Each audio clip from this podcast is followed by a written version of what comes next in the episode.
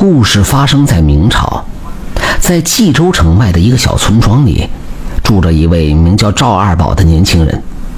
赵二宝的爹娘都是朴实的农民，夫妻两个在村子北面的山脚下开了几块农田，平日里种一些粮食和蔬菜，等到收获了就挑到集市上去卖钱。日子虽说不富裕，但是赵家从来不愁吃喝。赵老汉农闲之余会带着赵二宝去后山打柴，赵二宝不怕苦不怕累，打起柴来十分卖力。有时赵老汉忙于干农活，二宝就独自上山去打柴。赵二宝天生胆子大，从小跟隔壁王伯习武，不仅身体好，还会一些功夫。鉴于此，赵老汉和妻子从不担心儿子外出砍柴，安心打理着地里的庄稼。话说有这么一天，赵二宝腰别斧头，扛着扁担，像往常一样朝后山走去。一个多时辰以后，赵二宝来到半山腰处，此时村里的三强正拿着弓箭在附近狩猎。二宝，又上山去打柴呀？怎么就你自己呀？赵伯呢？三强说道：“啊，今日正好收粮食，我爹娘在地里忙着活呢，家里没有柴火烧了，爹爹就吩咐我来打些柴火。三强哥，今日收获咋样啊？”赵二宝问道。“哈。”我才来不久，还没收获。再过一会儿，我去深处再看看。那我先走一步了，去吧。没准咱俩还能碰面。你小心一些，有事儿你就大喊我。三强说完后，赵二宝朝着山里面走去。又走了一会儿，赵二宝在一片树林里停下了脚步。他抬头看了看天，炙热的阳光被茂密的树叶子给挡住了。赵二宝自言自语道。这里果然凉快一些，这样打起柴来就不热了。言罢，赵二宝拿起斧子就开始砍柴。大约过了一个多时辰，两担柴火就打好了。赵二宝擦了擦额头上的汗，挑起担子就开始往山下走。此时林子里传来鸟儿的鸣叫声，赵二宝一边走一边哼着小曲儿，心情十分美丽。走了没几步。赵二宝忽然听见不远处的树林里传来一阵哀嚎，他赶忙朝着那边看了过去，只见草丛不停地晃动，一只白兔嗖的一下跳了出来。就在此时，草丛里爬出一条大蛇，一口咬住了白兔的后腿。白兔吃了痛，不停地哀叫，眼巴巴地盯着赵二宝。赵二宝一看白兔那双充满期待的眼睛，顿时起了恻隐之心。那只白兔如此可怜地看着我，我若是不救，真是太过冷漠了。好吧，我就救他一次。赵二宝见那条大蛇没有松口的意思，他赶忙扔下扁担，从腰间抽出斧子，大声喊道：“住口！你别再伤害那只白兔！”那条大蛇咬着白兔的腿，就往草丛里拉。赵二宝很快跑到了跟前，大蛇见到他。狠狠地盯着赵二宝，可赵二宝拿着斧子就要上前阻止。此时大蛇松开了口，随后用身体将白兔捆住，吐着信子看着赵二宝。赵二宝心里有些害怕了，毕竟这条蛇体型很大。赵二宝第一次遇见这样大的蛇，光看着就足够让他浑身发抖了。想要从大蛇口中救出白兔，那可不是轻易的事情。弄不好小命都得搭进去。可赵二宝主意已定，说啥也要救出那只白兔。赵二宝拿着斧子站在那里，大声喊道：“你把兔子放了，否则别怪我不客气了。”大蛇压低了头，朝着赵二宝就凑了过去。赵二宝害怕不已，赶忙往后退。忽然，大蛇张开了嘴，朝着赵二宝就咬了过去。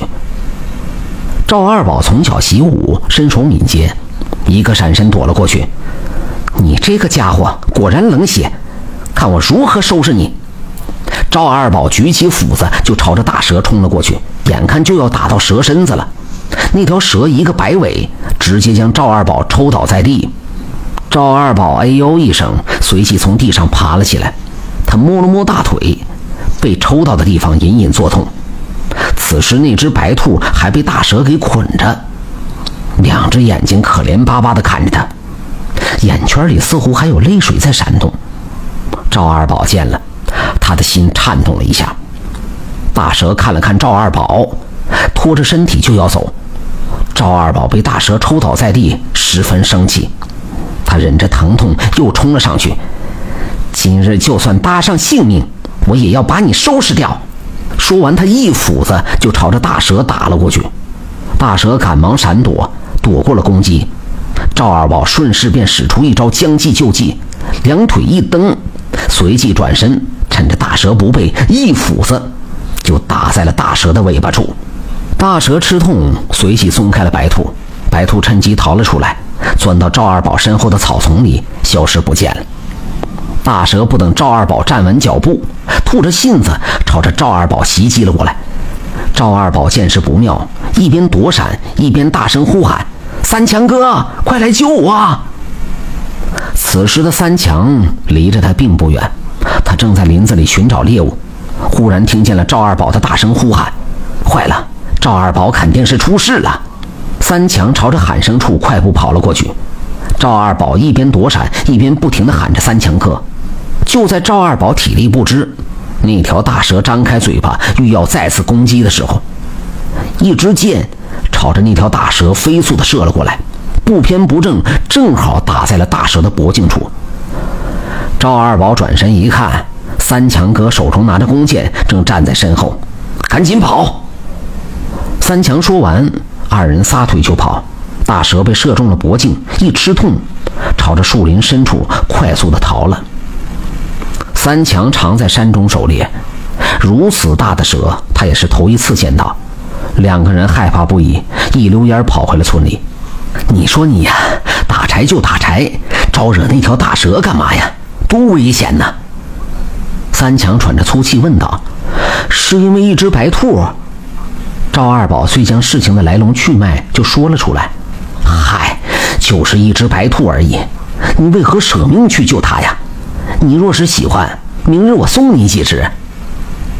赵二宝摸了摸脑袋，憨憨一笑，没有再说啥。两人闲聊片刻，各自回了家。这次遭遇之后，赵二宝不敢再去那片深山老林了。三强依旧拿着弓箭在山中狩猎，不过他早就把送兔子的事情忘得一干二净了。日子一天天过着，赵二宝和父母一直没有再见过那条大蛇。两年后的一天晚上，赵二宝的母亲对赵老汉说：“二宝岁数也不小了。”咱找找媒婆子，赶紧给儿子说亲吧。村子里的孩子们都已经成亲了，就他呀，还没个媳妇。嗯，言之有理呀。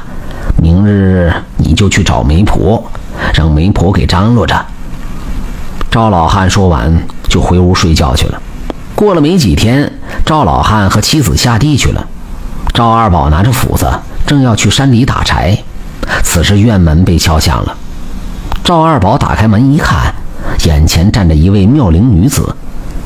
女子长得十分漂亮，一袭白衣如同仙女一般。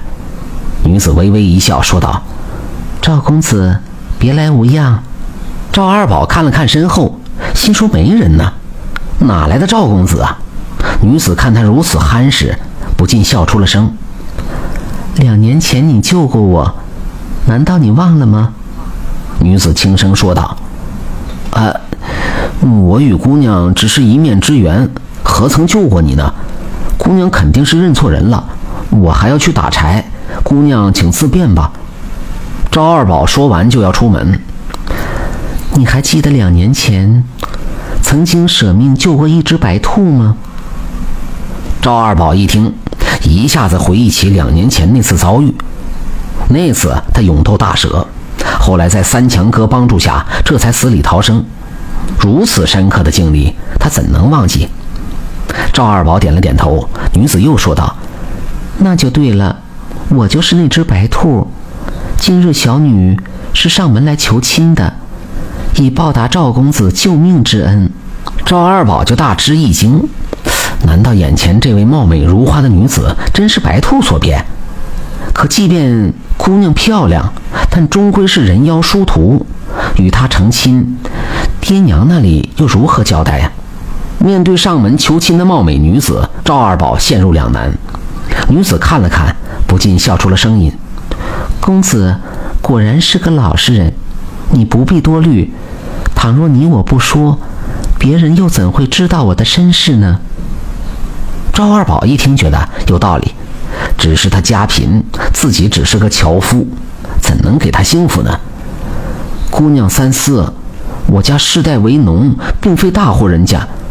姑娘若是跟了我，怕是要吃苦受累。小女子的命是公子所救，此次来求亲就是报恩的，又岂会嫌贫爱富呢？赵二宝被女子的真诚所打动，如此貌美贤惠的女子来求亲，赵二宝岂能拒绝？他将女子迎进家门，待到爹娘回到家里，赵二宝便将他与女子欲要成亲之事说了出来。赵老汉一听，险些跌倒在地。这般美貌的姑娘会嫁给赵家？赵老汉不敢相信。几日后，就在赵老汉半信半疑中，二宝与那位姑娘成了亲。赵二宝为妻子取名为白珍。白姑娘不仅贤惠，还很能干。只是她一生只吃素菜。婚后第三年，白姑娘给赵家生下一个胖小子，一家人其乐融融，十分幸福。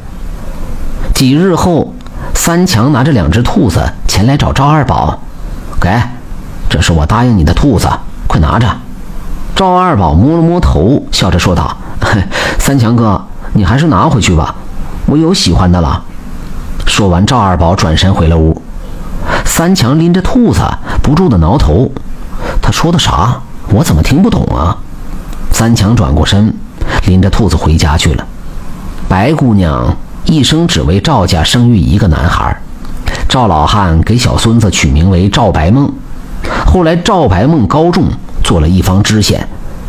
赵二宝病逝的第八天，白姑娘也从此销声匿迹，没有人再见过她。